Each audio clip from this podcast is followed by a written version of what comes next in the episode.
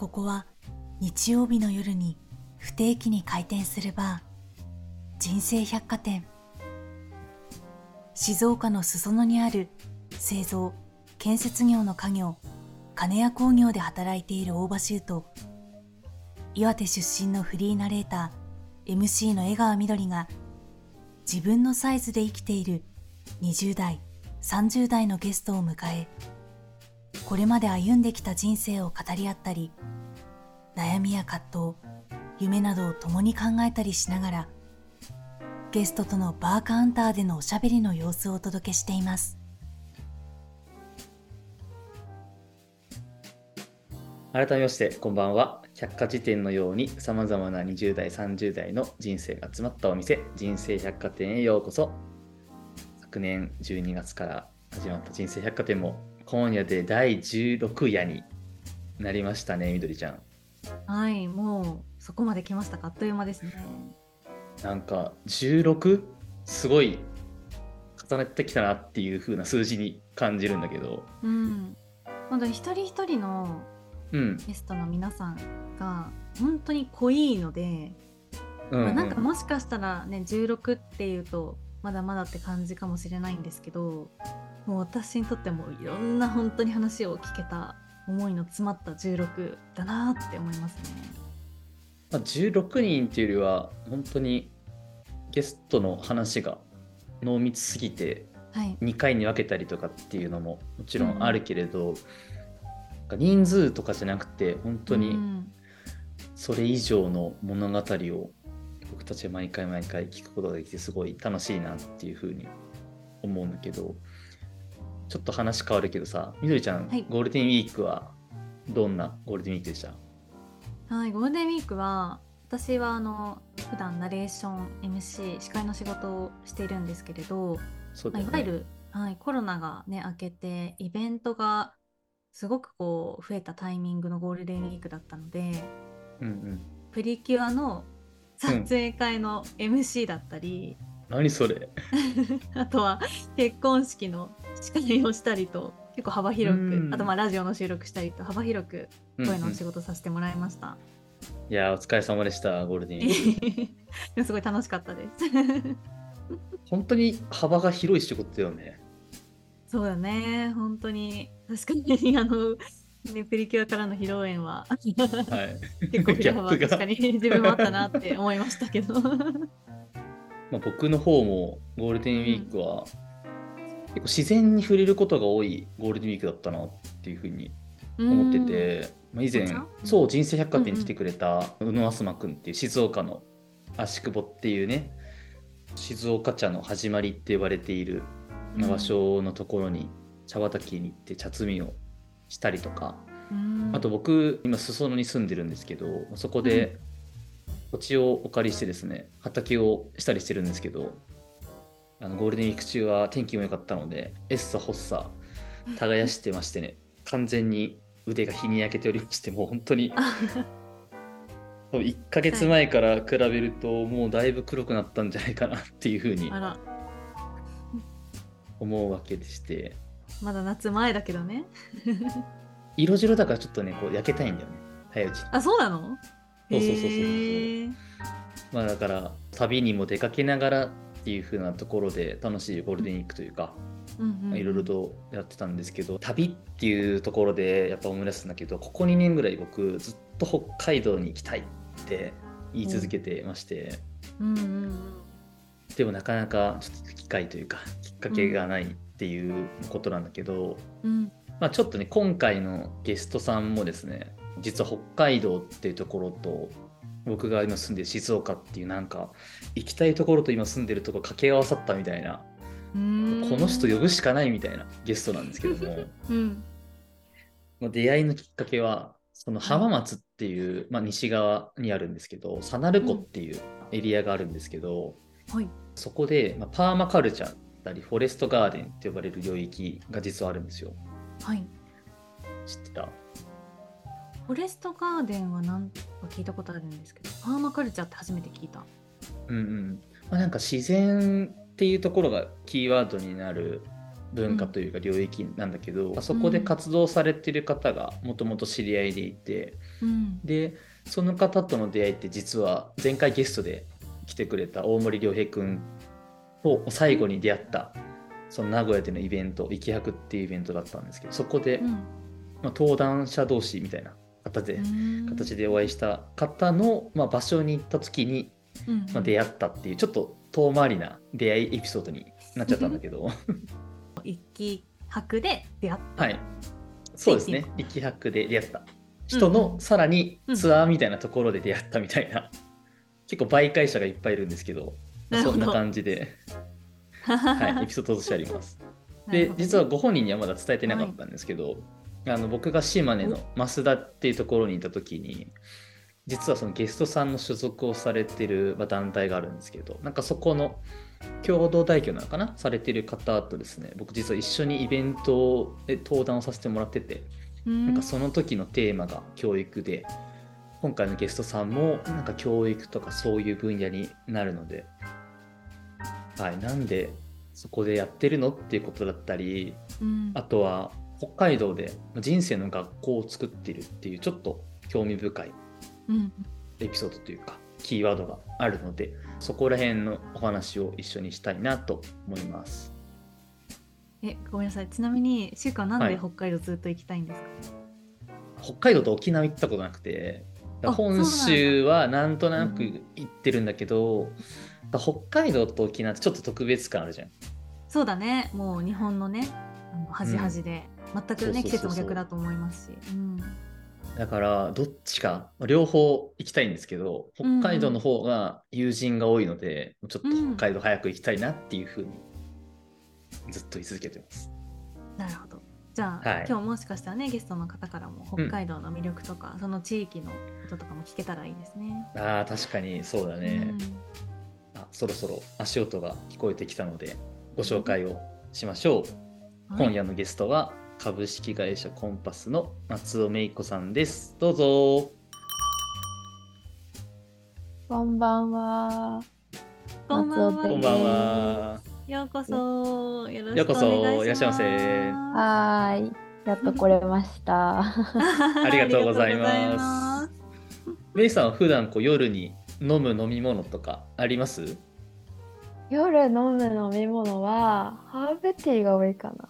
あ、カフェインの入ってないやつですかね。そうですね。眠りたいんで。眠りたいんで。確かによく眠れるハーブティーとかねありますからリラックスできる。眠れてるかはわかんないです。そのねハーブティーの効果でどうかはあれだけどっていう。うん、そうですね。その名前が眠くなりそうだなと思ってハーブティー飲んでます。ハーブティーもね、ちょっとこのバーに採用させてもらって っていうところで。本当そう、お酒があんまり飲めなくって。うんああ、本当ですか？そうなんです。なんで、あの、ぜひちょっとノンアルで今日は行かせてください。もちろんではいす。。もちろんもちろん。私ももう水ですから私も今日。はい。今日こうしてやっぱ人生百貨店で一緒におしゃべりできることがとても楽しみにしてて僕はずっとメイさんっていう風に出会った時から呼んでるので今日もメイさん呼びでここからは行きたいなと思うんですけど、この人生百貨店に訪れている方に向けて簡単にメイさんから自己紹介お願いできますか？はい。改めて松尾芽衣子と言います。明るい子と書いて芽衣子なので、漢字で読むとあまり呼ばれない、読めない人が多いんですけど、みんなからはめいさん、めいちゃんと呼ばれてます。さっきしゅうくんからもあったように、今は大人の学びや人生の学校っていうタイトルがつくような教育のプログラムといえばプログラムなんですけど、まあ、北海道の私が今いるところが旭川市の隣の東川町っていうところなんですけどそこで、えっと、デンマークのフォルケホイスコーレという全寮制の学校をモデルにしたあの学び屋を開いています。はい、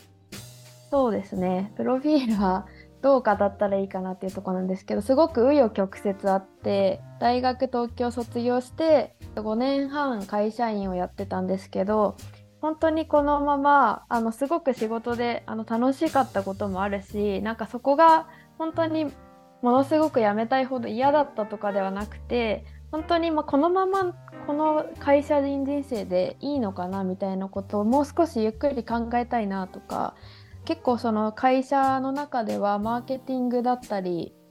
あの広告を作るみたいな部署にいたんですけどたまたまやっぱ会社員やってるとこう移動でその部署になることでなんか自分のなんかだんだんこう自己紹介がマーケティングの人みたいになってきてなんか本当に私マーケティングで一生生きていくのかなみたいなところが28歳ぐらいの時に疑問に思えてきて。で、えっと、いろんな活動しながらもしかしたら私全然違う分野の方がいいかもなという問いが立って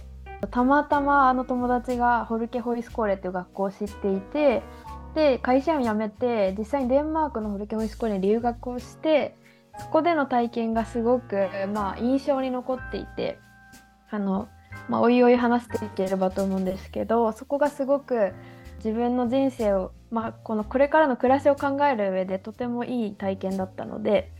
いろんなその後すぐにこの人生の学学校をやろうとしたわけじゃないんですけどやっぱりこれをあの学びを作っていくことに自分は暮らしを当てたいなというか暮らしの中でこの作っていくこと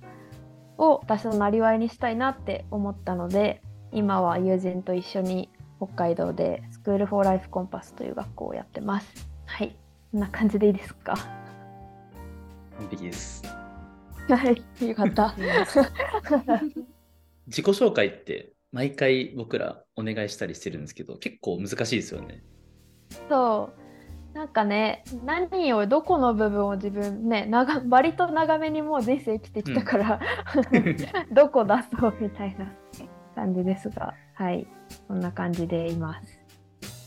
みーさんって僕出会った時からなんですけど外交的とか活発的な方だなっていうふうにずっと思ってたんですけど、はいはいはい、それって昔からそういう性格というか性だったんですいやーなんかちょうど昨日めっちゃ調べてて なんか私結構あのいや昨日私結構自己反省会こう人と会った後に結構疲れて、うん、あれこんなことやらなきゃよかったなとかあなんか大丈夫だったかとかかなり気にしちゃう方で。特にこう自分の忙しかったりコンディション悪いとそうなっちゃうことが多くてあの結構人に会うこと大好きなんですけど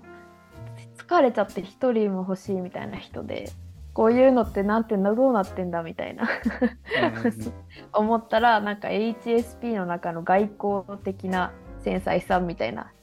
タイプらしいです。だから全然外交的な面もあるし内向的な面もすごい両方あって、まあ、だからこう何て言うんですかね明るくだけじゃ生きられないから うんなんか今コンパスやってんだなみたいなとこもあるしもともとなんか小学生とか幼稚園の時とかってすごい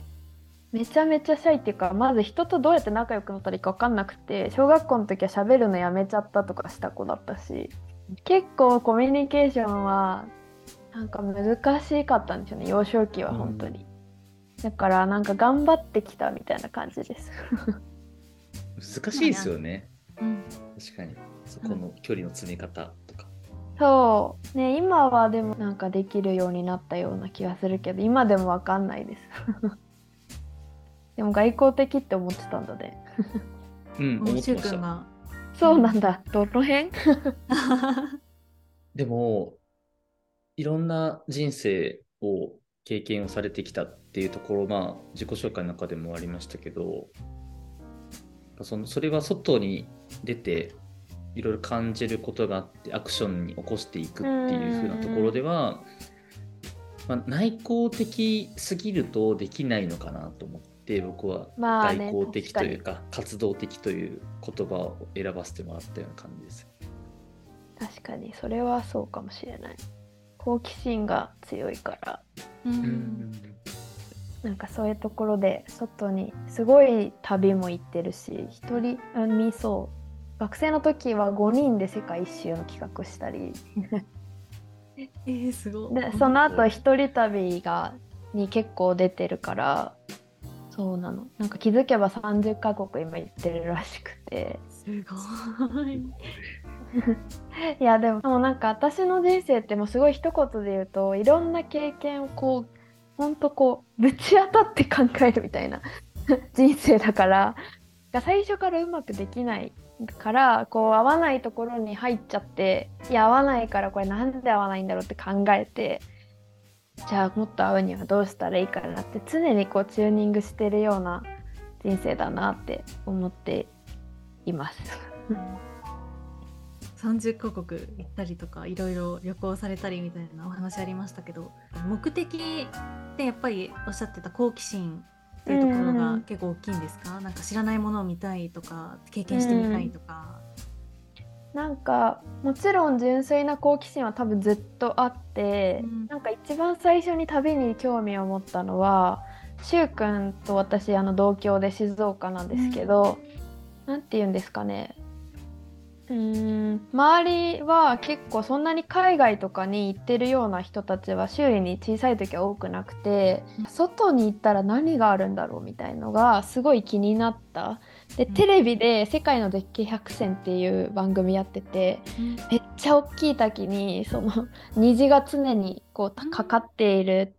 エンジェルホールっていうベネズエラの滝を見てすごい感動して絶対ここに行きたいみたいな感じに思ったことからすごい海外との縁が始まっていてだから好奇心は常にありつつでもなんかこう旅の目的は最初の方は正直なんか自分に自信がなくて何者でもないから何者で何かになりたくって旅に行ったら何かになれるかもみたいなっていうのはあったので最初はやっぱそのこの有名な観光地とか僻地とかそれこそ写真をすごい撮りたがるとか 行った自分みたいなのが大事だから。うんっていうなんか本当そういうところがもうすごい強くて、うん。でもだんだんそれを続けてったらすごい虚無感が襲ってきて何者にもなれないじゃんみたいな、え あー。結局何にもないしみたいな。でだんだん飽きてきちゃってなんか観光地ばっか巡ってもすごい贅沢な悩みなんですけど今このうん。コロナ禍で学生の時全然こう周りに行けない人も多い中すごい贅沢だなと思うけどやっぱただただ有名どころを何も知らなくて見てもただ石の塊にしか見えないみたいな。意味ないなこれって思って。う。ん。でそこからでもやっぱり今度は会社に入って悩む時にやっぱでも外に出てゆっくりしたいとかフォルケホイスコーレに行ったってのも似てるんですけど一旦離れて考えたいみたいな。内政のために海外行くみたいな。感じでごい静かなすっごい人いないとこばっか行くようになりました。だからもう全然最初はもう観光地とか誰もが知ってるような場所に行っていたのがもう一転して 本当に誰がこんなところをみたいなところをちょっとこう探し当てていくみたいな。そうですねうんとか本当に体調が悪かった時もあるから、あのケーララっていうインドのケーララ州って聞いたことあります私ははい。めっちゃマニアックなんですけどあのアーユルベーダっていうインド医学そのそれはなんか聞いたことあります。アーユルベーダの発祥だと思うんですけどそのケララとか、まあ、スリランカとかもそうなんですけど、うんアーユルベーダの病院があってインドだへとーちゃんとアーユルベディックのお医者さんと日本でいうお医者さんって西洋医学のお医者さんで、はい。そのアーユルベーダのお医者さんがいる病院というかがあるんですよ何個も。でそこに結構欧米とヨーロッパの人とかあ入院しに来てるんですよ。リゾートの代わりに。へえであアーユルベーダの療法ってご飯食事療法とかヨガ瞑想あとはまあいわゆるマッサージみたいなものも入ってくるんで、まあ、ただの癒しだし私的には。だしうん体調が良くなったらいいなってその時本当にこう、まあ、ストレスもあるし働きすぎもあったと思うんですけどこれをなんとかしたいって思ってて一つまずとりあえずぶつかってみたのがケララのアーユルベーダに行ってみるみたいな。でお医者さんに「あなたの症状は3日じゃ治りません」って言われてジーンってなってるみたいな みたいなのをやってましたね。いやでも普通、はいちょっとまあそういう風に心も体もねちょっと疲れてしまったタイミングで、まあ、休んだりとかお休み取ろうっていうのはあると思うんですけどこうまさかのインドまで行くっていうのがまだあって数分なんですけどメイさんらしいなってなんだか私も思ってしまってずっとこれまでこう海外に自分をこう探されてたっていうこれまでのメイさんもそうですしでもかといって今度行く場所はみんなが知ってるような有名地とかではなく今の自分に本当に適した海外だったらまあここかなみたいな場所をこう自分でこう見つけて行って実際にその受けるっていうところがあの本当にメイさんっていうのを そのエピソードからもなんか今詰まってるなって聞きながら思ってました。いやーね。うん。えでもなんかこうね海外に行くこととか旅行することのハードルは多分経験値が積み上がったので、うん。人よりはハードルが低くなっていて多分逆に他の人しゅうくんとかみどりさんにとって多分ハードルが低いことが私にはハードルが高かったり多分私にとっては旅旅？全然知らないとこに行くことは多分めちゃめちゃハードルが低いんですよね。なるほど。そう。すごいって言ってもらうけど、うん。たまたまなんか好きだったから極めたっていう感じです、生き延びる術を知っているっていう感じ、うん。ああ、なるほど。生き延びるスペですか。そうですねなんか最昨日も、まあ、でも本当に毎日同じことやってるなって思うんですけど北海道の学校は地元の方とかを講師に迎えてなんかいわゆる先生っていう人を学あの講師に迎えるというよりかは実践何かを実践されている方でかつその生徒と一緒に学び合う姿勢を大事にしてくださる方を私たちの方からもお願いさせてもらってるんですけど一人昨日は昨日？一昨日？はあの森に一緒に打ち合わせなんですけど行っててで面白そうだな。そうあの打ち合わせなんですけどね一応授業の打ち合わせなんですけど森行こうって言って森行ってで私森は山行くけど森に行ってき昨日はこう山菜採りをしててうん。で餃子にんにくとかあのフキとか、まああのいろんな山菜が今生え出てきてる時期で。なんかそれをやっぱこうただ山菜は食べられるっていう学びだったけど自分でやってみたらなんかいろんなまず山菜があることが見えてきてでかつなんか餃子にんにくってめっちゃ美味しいよっていう情報だけだったんですけど行ってみたらめっちゃ崖に生えてて崖登んないと取れなくてえ死ぬって思いながらうん。取っててあ餃子にんにくを取るにはこの崖を登らないといけなんかそのハードルをちゃんとそのただにんにくを見るだけじゃ知らなかったけどそこまで知った時に見えてくる世界が変わる。山菜っていうのだけでもああんだけ取るの大変なんだなとか。でも意外と料理すごい簡単なんだなとか。あとは山菜がいっぱい生えてるのも知ってあこれだけで全然生きていけるじゃんっていう気分にもなりやって感じて確かめるっていう。うん。のを常にやって自分の人生に何取り入れるかを決めてるっていう感じだなっていうのを昨日一昨日も思ってました。なんか今の話からもそうなんですけど、みーさんって主観と客観じゃないんですけど、なんかそういうのをうまく使い分けているような気がしました。なんか入り込んでる自分と、ちょっと一歩引いて冷静に見てみる自分みたいなところを使い分けながら、なんか学びに変えていったりとか、考えたりっていう風にされてるのかなって思いました。そうね。でも確かに今北海道の学校をやってるのもいわゆるこのフォルケホイスコーレっていうのがそういうこういろんな見方で自分と社会を見る時間を作ってるって思っててうん。なんかそれがすごい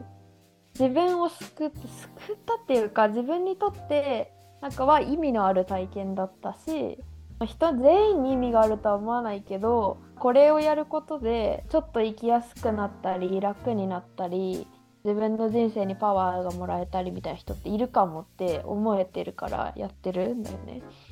でなんかメタ認知って最近なんかよく聞くワードかなって思うんだけど自分の認知を認知し直すとかうん。なんか自分ってこういう風に社会を捉えてるんだなって認知してそれをさらにまあそういうのができる学校だなって思ってる。でさらに新しい社会の見方をゲットし直すみたいな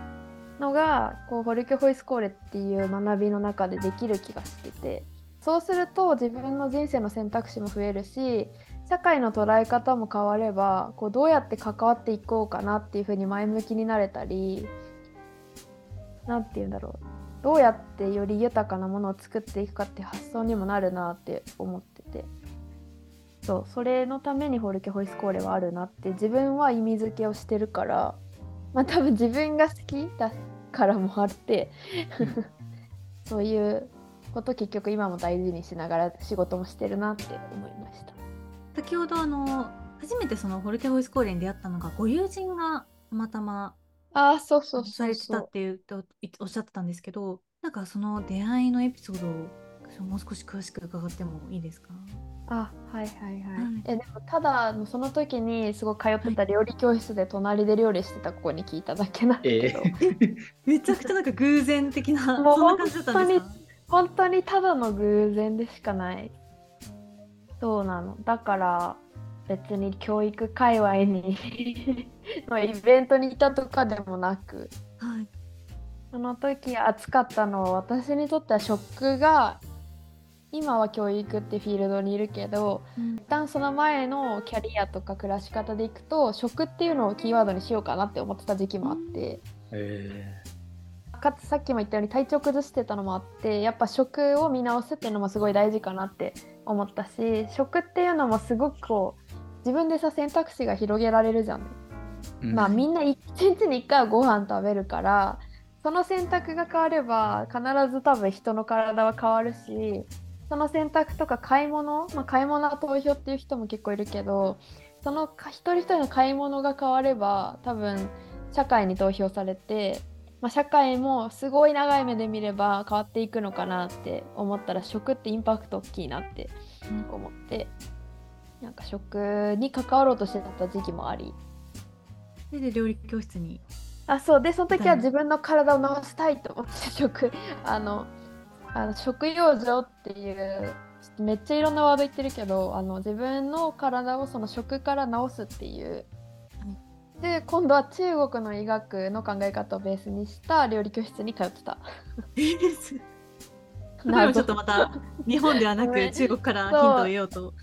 あでもそれはすごく、あの今もとても仲良くしている友人が中医学をベースにしたあの、は料理を作っててまあそういうその食で体を整えるっていうことができれば、まあ、いわゆる病気にはなってない未病って言われるちょっと体調悪いな、頭痛いなとかなんか普段からなんて言うんだろうだるいなみたいなのってみんな何かしらあるけどそういうのがこう食とかでさ例えば誰か家の中で一人そういうご飯作れる人がいたら治せるじゃん。うんそういう家庭のお医者さんを作りたいって言ってる塚本さよ子っていう私の友人がいて私はさよちゃんの考えがすごい好きでへだからさよちゃんの料理にはまり料理教室に通っていてでそしたらすごい素敵な仲間たちにも出会ってボルケホイスコーレを知りデンマークに飛ぶっていう 偶そこから辞めたってことですもんね。リク辞めた辞めてってことですよね。そうだね。そう。大きいリクルートっていう会社にいたけど辞めて。そうだね。辞めたね。やっぱりそれは冒頭にもあったように、まあこっちでそのままいていいんだろうかっていうところの違和感の方が強かったっていうことですか？そうだね。なんまあそれもいろいろ前段があってリクルート自体はなかなか辞めるってところまでいけなくてなんかちょっともしかしたら違うところあるかもって思ってたけどなんて言うんだろうな。うーん。じゃあ辞めたら何するっていうのがない。自分がこれがめっちゃやりたいみたいのがない。からどうしようみたいな感じで辞めるにも辞められなくて転職サイトとか見てもピンとこないからで結局じゃあ転職サイト行こうってなると私の経歴で転職しようとしたら、まあ、マーケティングになる。うん。本当にいいのかって思ってるマーケティングになる。っていう感じで決めていかなくって。でもなんかその時にそれをまたすごい救われた先輩であの恩師の先輩がいてやりたいことは分かんないけどその先輩の応援がしたいって気持ちだけはしっかりあってあの今出雲島根知ってる？出雲スパイスラボっていう、山田健太郎さんっていう知ってます？あの、名前だけ存じてます。はい、あ、そう言ったかな。前も話したかもだけど、そう、健太郎さんのやってることがすごい素敵だなっていうのと、これはすごい社会にとっていいことしてるっていう確信だけはあって、さまずは健太郎さんの手伝いをしてみたいって思った。だから、健太郎さんがやってることのイベントとかをお手伝いしたり、まあ、その中で自分でイベントを立ち上げてみたりなんかするようになってあだんだんなんかね仕事自体がすごい楽しくなったの全然正直お金とかさはあんまり考えてなくただただ働いたんだけど、もうやってること自体が好きすぎて何ももらえなくてもやりたいって思ってたのね。だからこれであやっぱり私に生きる私の生きる世界は別にもありそうだなっていう感覚がやっと持っててそれでこれはもしかしたらこの会社じゃないかもって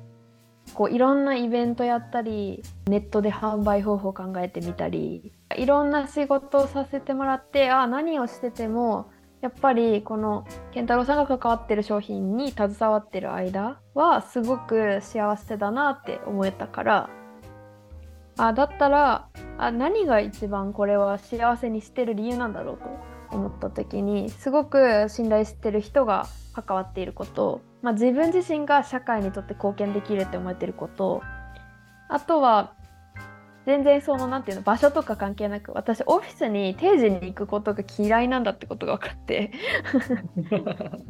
あんまり同じ場所に同じ時間に行くことできないんだっていうことに気づきあそういう仕事のスタイルをするだけでこんなにも楽しく働けるのかっていうことに大事なことがだんだん見えてきてあだったらそれを実現する仕事をしようっていうところからじゃあ離れようって うん。なんか、っていう感じの整理で。の中で、取説自分の取説が見つかったような感じです。そうだね取説ずっと更新してる。なるほど。その時はマジでスプレッドシートに私の大事な価値観はこれみたいな今のイベントで見えたこの価値観はここでここはちょっとワードやっぱやってみて違ったわみたいな感じで毎回更新してた。すスプスプシっていうのがすごい。そうそう内政オタクだからね。めちゃめちゃ。今でもややるんです？やったりとか見返したりとかしますか？あでもたまに見返すかな。最近はでもすごくこう選択を多分重ねてきたからうん。自自分の中でこうこういう条件が揃ってれば自分ってすごい心地いいし自分が心地よければ周りのためとか社会にとって何がしたいかってやっと外に目が向けられるなみたいな感覚があって。だからそうそういうじゃあ自分がその外に向いてられるまで何を整えたらいいかみたいのはすごい分析は進んだと思う。でも分かんない。自分ってマジ分かんないから確かに。今週はここまで。続きは来週日曜に再びお届けします。